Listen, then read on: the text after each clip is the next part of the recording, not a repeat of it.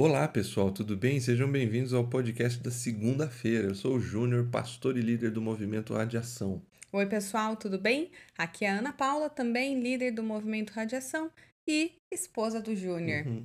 E esse aqui é o podcast da segunda-feira. E eu começo relembrando uma frase maravilhosa que eu amei da Clarice Lispector. A saudade é como a fome. Só passa quando a gente come presença. É incrível, né? Aquela típica frase que eu li duas vezes e já se tornou uma das minhas favoritas. E saudade. Esse foi o tema do encontro de sábado e que em algum momento, durante o período do isolamento social, nós sentimos de uma forma ou de outra. E a gente vai continuar falando aqui no podcast de hoje relembrando os principais conceitos da reflexão do sábado, mas também trazendo um tópico que não foi abordado. Quer saber qual? Depois da vinheta.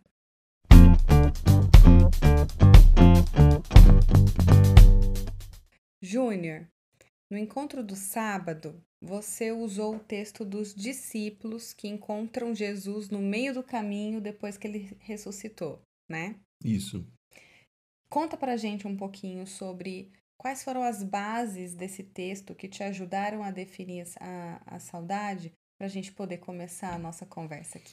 Legal. Bom, primeiro o tema, né? Fome de presença, surge justamente da frase da, da Clarice Lispector. É mesmo? É. Foi a partir dela que você escreveu o tema? Foi, foi. Eu estava conversando com um amigo que ajudou a gente a pensar nessa, nesse, nesse episódio. Uhum.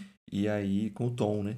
E aí a gente comentou dessa frase e aí veio o tema, fome de presença. Uhum. E a gente lembrou do texto de Emaús, do, dos, dos discípulos no caminho de casa para Emaús, né? 11 Uhum. quilômetros de distância entre Jerusalém e Emaús e eles estão indo para lá num fim de tarde. E é incrível porque eles vão falar justamente disso de saudade. Eles estão assim amedrontados, um pouco assim estupefatos com tudo que está acontecendo e, e sem Jesus. A Uhum. falta de Jesus é o grande motivador daquela conversa. E engraçado é que Jesus chega na conversa e eles ainda permanecem vivendo a questão da saudade ali. E é muito interessante perceber os conceitos por aquele ponto. Não, mas olha, é mais interessante ninguém reconhecer Jesus. É, Maria não reconhece Jesus, os outros discípulos não reconhecem Jesus. O que acontece, Júnior? Pois é, tem muitas teorias, algumas tentando tornar o mais natural possível. Essa de Emaús dizem, dizem não, né? Emaús fica a oeste de Jerusalém e eles estão caminhando no fim da tarde, portanto, aquele sol de pôr do sol na cara. Mas eu acho assim que que essas explicações naturais é tudo para tentar naturalizar demais o texto. Uhum. Eu penso que existe ali algo que, que realmente eles estão emocionalmente abalados, tem a, a dificuldade de Jesus já estava acreditar. transfigurado? Não? Já está ressuscitado. Uhum. Mas eu acho que tem isso, a dificuldade de crer. Porque Que é assim, verdade é, que parece. eles estão vivendo a história. Viver a história é muito difícil, né? Sim. É, para mim, eu ainda confesso que eu ainda não fechei nenhuma dessas explicações, porque se um bebê reconhece a voz da mãe, como é que essas pessoas não reconheceriam a voz de Jesus, né? Para mim, assim, é de uma, sei lá, não é difícil de compreender. Não vou entrar nesse, nesse assunto, não, esse não é o ponto de hoje, é só um tópico ainda que eu gostaria muito de conseguir pensar, estudar mais a respeito para encontrar e fechar esse, Uhum. esse ponto que eu tenho, né? Mas você comentou que saudade é diálogo daquilo que falta. Isso é, foi o primeiro tópico, porque o texto começa justamente dizendo que eles estavam conversando sobre tudo o que havia acontecido. Eles estão falando da falta que Jesus está fazendo. É aquilo que quando alguém tá, tá sentindo falta, você fala, puxa, aquela pessoa, né? Você já Isso. começa a recordar.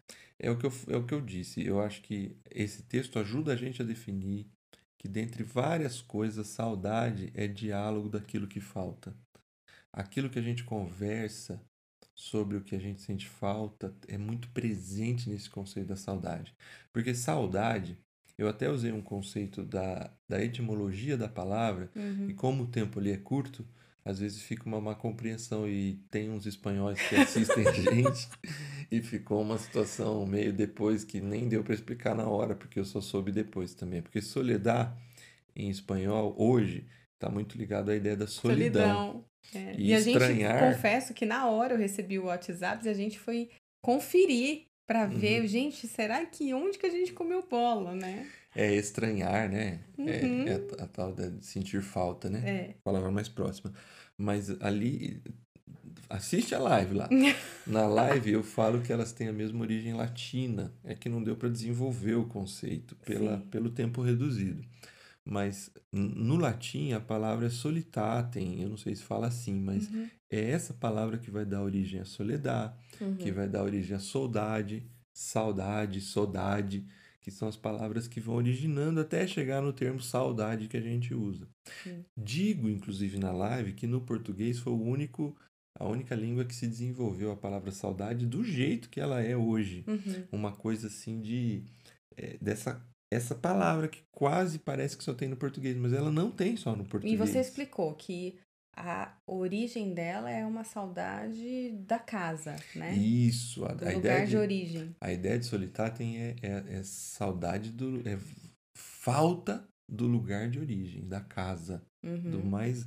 Por isso que eu considero, considerei na, na reflexão, o sentimento mais profundo que habita um ser humano é essa vontade de voltar para a origem, voltar para casa. Agora, Júnior, tem outra palavra que também tem o mesmo significado e foi incrível porque quando eu estava estudando o tema da saudade e aí eu estava escutando, né, algumas alguns alguns psicólogos falando sobre isso é, e a palavra que no grego representa a mesma coisa, você sabe qual é? Nostalgia. Eu achei incrível porque ele explica aqui nostos, do nostalgia, né, do nosto, do início aí da palavra, é a volta ao lar, né, o retorno à casa. E algos é a dor, o anseio por algo. Ou seja, é o anseio, a vontade de voltar para casa. E a nostalgia, a gente sabe que ela pode ser ótima ou ela pode ser um tiro no pé. Sim, e essa definição de de nostalgia, ela está muito conectada com o segundo ponto da reflexão de sábado, Uhum, que eu falei que saudade é uma cortina que uhum, muitas vezes impede a gente de ver a realidade. O texto ali, eles vão dizer para Jesus, porque Jesus chega na cena, né? E Sim. pergunta assim: do que, que vocês estão falando? É. Ah, como que você não sabe o que aconteceu em Jerusalém? Você é a única pessoa que não sabe o que aconteceu em Jerusalém. E por isso consideram que Jesus provavelmente é um turista, né? Que está de passagem. Uhum. E Jesus ainda pergunta: o que O quê? que aconteceu? E eles explicam. Nesse momento, eles vão dar um ponto de vista muito peculiar. E eu me apeguei justamente no ponto que também não dá para desenvolver muito, que eles vão explicando sobre Jesus, explicando, e eles falam assim: e ele ia fazer a redenção de Israel. E já é o terceiro dia e nada aconteceu. É, ou seja, não fez. Isso. E aí Jesus fala assim: puxa, como vocês são demorados, são lentos para Uhum. entender o que os profetas, o que a palavra disse sobre Jesus. E Uhum. ele explica por dois conceitos. Primeiro, porque ele fez. E segundo, que ele não fez só de Israel. Ele está operando a redenção de Sim. todo o universo. Quer dizer, mesmo depois de ter passado três anos do lado de Jesus, mesmo depois de acompanhar todo o ensino, ensinamentos, os conceitos, entender, passar pela morte, os discípulos continuam, além de, bom, tudo bem, né? Para quem não conseguiu reconhecer Jesus, não conseguir reconhecer a O estratégia né? macro É. da vinda de Jesus na Terra, então tudo bem, agora eu entendo completamente, no meu entender mesmo. Agora, Júnior, aqui eu volto pro ponto da nostalgia. E eu quero trazer um ponto novo para discussão, porque facilmente saudade ele pode se tornar saudosismo e aí virar algo tóxico. Sim. Mas aí você pode estar pensando assim: tá, saudosismo geralmente é aquela coisa quentinha no coração, né? Geralmente traz uma, um, um sentimento bom. E isso é verdade, ela traz lembranças boas mesmo, mas não deixa de ser verdade que quando ela paralisa a gente no passado, ela nos impede de reagir e continuar o futuro, né? Sim. Porque nostalgia geralmente está associado quando as pessoas experimentam uma situação ruim, ou seja, você está vivendo agora, no presente, uma situação que você não gostaria. Esses dias mesmo eu me lembrei, eu fui sozinha no mercado e falei, cara, que delícia que era vir no mercado com os meus filhos. E apesar deles ficarem me pedindo para comprar um milhão de coisas, você sabe, eu não gostava de ir ao mercado sozinha, Uhum. né? Eu sempre gostei de levar a família toda. Então, vamos pensar aqui na nostalgia. Tá acontecendo isso de ruim. Puxa, eu tô aqui, pô, eu tô tendo que ir sozinha. É um sentimento ruim que tá gerando em mim. A minha mente naturalmente me leva A a, lembrar. a lembrar de quando era bom. E aí o problema é quando você não sai disso, Isso. Mas- Esse é o problema. né? Quando você fica preso ao passado e o passado te... você fica aprisionado no passado e Uhum. nada do presente ou do que está por vir é, é legal, porque ah, bom era lá atrás, bom era na minha época, bom É. era naquele tempo. Bons tempos, né? Isso. E você já percebeu que é horrível conversar com uma pessoa que é nostálgica demais, né? Porque parece que nada serve hoje, né? Isso. Nada presta. A nostalgia tem o lado bom porque assim, é legal relembrar e, Uhum. e é gostoso. E é gostoso, porque ela gera, né? Na, na definição, ela reduz estresse e ela restaura bem-estar. Isso. Ela gera o quentinho no coração. Mas a gente não tem como voltar pra lá. A gente só tem como ir pra frente, né? Então, é- aí ela vira um saudosismo negativo. E isso tem a ver com o terceiro e último tópico. Uhum, Porque o terceiro e último tópico é que a saudade ela precisa ser satisfeita. uhum, A saudade ela não é um sentimento, uma, uma reação interna que ela poderia ficar para sempre com a gente. E o detalhe é que parece que ela tá para sempre com a gente, porque eu, eu disse isso. A gente sempre tem saudade de alguma coisa. Sim. A gente tem saudade de quando era solteiro, aí a gente tem saudade de quando a gente não tinha filho, aí a gente vai ter saudade quando nossos filhos saírem de casa. Aí A gente tem saudade de ver quando a gente vai visitar os pequenininhos do Radiação, ou ia pelo menos, Isso. né? A gente tem saudade de ter os nossos pequenininhos no Isso. nosso colo. A, a saudade, ela, de algum jeito, ela sempre nos alcança. Se a gente Uhum. mudar daqui onde a gente mora, em algum momento a gente vai ter saudade daqui, por mais que aqui é pequeno, é difícil, é isso e aquilo, mas a gente vai ter saudade daqui. Sim. Então, assim, a saudade é um conceito presente, só que a saudade ela precisa ser satisfeita. Uhum. E os discípulos, no final, eles reconhecem Jesus por meio do pão. Então, o que faz os discípulos reconhecerem Jesus é no partir do pão e na oração. Uhum. Aquilo talvez remete, opa, é Jesus. E eles reconhecem Jesus. E eles dizem no final do texto, se não me engano, é o verso 32 do capítulo 24 de Lucas: o nosso coração não estava aquecido enquanto ele falava com a gente. Isso demonstra que a saudade ela precisa passar, ela precisa encontrar a ideia da Clarice Lispector.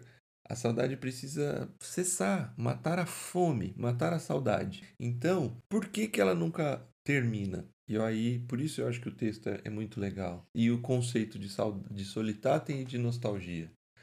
Porque o que existe no mais profundo do ser humano é uma saudade íntima, lá interna, inconsciente às vezes, de um retorno para casa, de um retorno à origem. E isso, no ponto de vista bíblico, é que todo ser humano, ainda que não saiba, ainda que a cortina que o impede de perceber a realidade, o faça não perceber que essa, essa saudade lá no fundo é uma saudade de voltar para Deus. E aí, Júnior, talvez a gente possa conectar então com o Éden, né? Com a queda, a entrada do pecado no mundo. Porque naquele momento, como Deus nos faz a sua imagem e semelhança e coloca o sopro dele em nós, mas existe a quebra, a ruptura Sim. ali, né? Em que a gente se torna conhecedor do bem e do mal, conhece, conhece a vida finita, né? Mas nos sobra, a gente mantém, a gente não perde a essa essência que Deus compartilhou conosco, que é a do relacional, que a gente fala tanto aqui no podcast. Né? É o eu usei um texto de Eclesiastes no final da reflexão que diz exatamente isso numa outra linguagem, que Deus colocou no coração do homem o desejo pela eternidade. Isso é, a gente tem esse desejo da participação nesse universo de de voltar Deus. para casa e voltar ao equilíbrio, Exatamente. né? Uhum. Então, E aí eu, eu termino aqui, né? Interessante também perceber que nós não estamos na soledade, sozinhos. Sim. E que essa saudade, por mais que ela exista, mas é muito legal perceber que no meio da cortina, eles não tendo compreensão total do que Uhum. está acontecendo, eles não estão tendo compreensão do que está acontecendo. Uhum. Mas Jesus está com eles. Sim, A gente nunca está só. sim. A gente tem saudade, mas Jesus já está conosco. E um dia a gente vai estar completamente. E isso é muito legal de, de perceber. Então, assim, toda saudade, toda saudade é um anúncio da necessidade do ser humano de retornar para Deus. Lindo isso. Que a gente consiga ser sensível a isso, né? E aí, a gente já engata aqui no refletir, experimentar e expressar. Por quê? Refletir. Será que a saudade de algumas coisas não tem nos impedido, não tem te impedido de viver o presente? Boa reflexão. Né? A gente precisa caminhar para frente. É isso aí. Por mais que algumas saudades sejam boas, mas a vida ela caminha para frente. E sabe o que? Às vezes, realmente, puxa, eu gostava tanto quando a gente fazia aquilo. Onde foi que a gente perdeu aquilo? Viva o presente agora e tudo bem, o passado não volta mais. O que é que precisa ser consertado no presente para que o passado ele se torne uma boa lembrança e não uma fonte de apego, Isso aí. né? No experiência, a gente te convida a experimentar, preencher esse vazio da ausência com a presença de Deus e nutrir a expectativa de se encontrar com Ele. É, peça a Deus a presença dele junto da sua vida e de sua família. A polícia tá passando Tá aqui passando na nossa aqui. rua. E expressar, para a gente finalizar aqui ao som da sirene. Novo tempo, novo momento, novo normal. A saudade pessoal vai estar presente com constância. Lembre-se que, por conceito, ela se define pela saudade de casa. E lembre-se também, como no final da reflexão o Júnior disse, que a nossa casa ela não é aqui. Então, no pilar da, da expressão, é deixe outras pessoas também saberem disso, que essa falta, esse, essa, esse vazio que existe aí dentro é uma saudade que lá na nossa essência Deus colocou no nosso DNA, que é a vontade de ser restaurado, né, e de ser trazido para junto dele num momento em que tudo isso será consumado. Né? É isso aí, eu acho que a gente tem esse desafio de expressar na sociedade, na cidade, o quanto a importância de Deus para matar essa fome que está dentro de todo ser humano. É isso aí, ficamos por aqui. Ficamos. Até quarta-feira? Isso, quarta-feira a gente continua Patriarcas, estamos quase acabando, tem umas novidades sendo preparadas aí. O que será? Pois é, a gente fala mais pra frente. E a gente começa uma nova série, o Novo Normal, justamente para falar disso. Falamos uma vez de saudade, mas a gente vai falar por quatro vezes, quatro episódios sobre olhar pra frente. É isso aí, pessoal. Não perca. E a gente se fala na quarta-feira e se encontra no sábado. É isso aí. Tchau, pessoal. Tchau, tchau.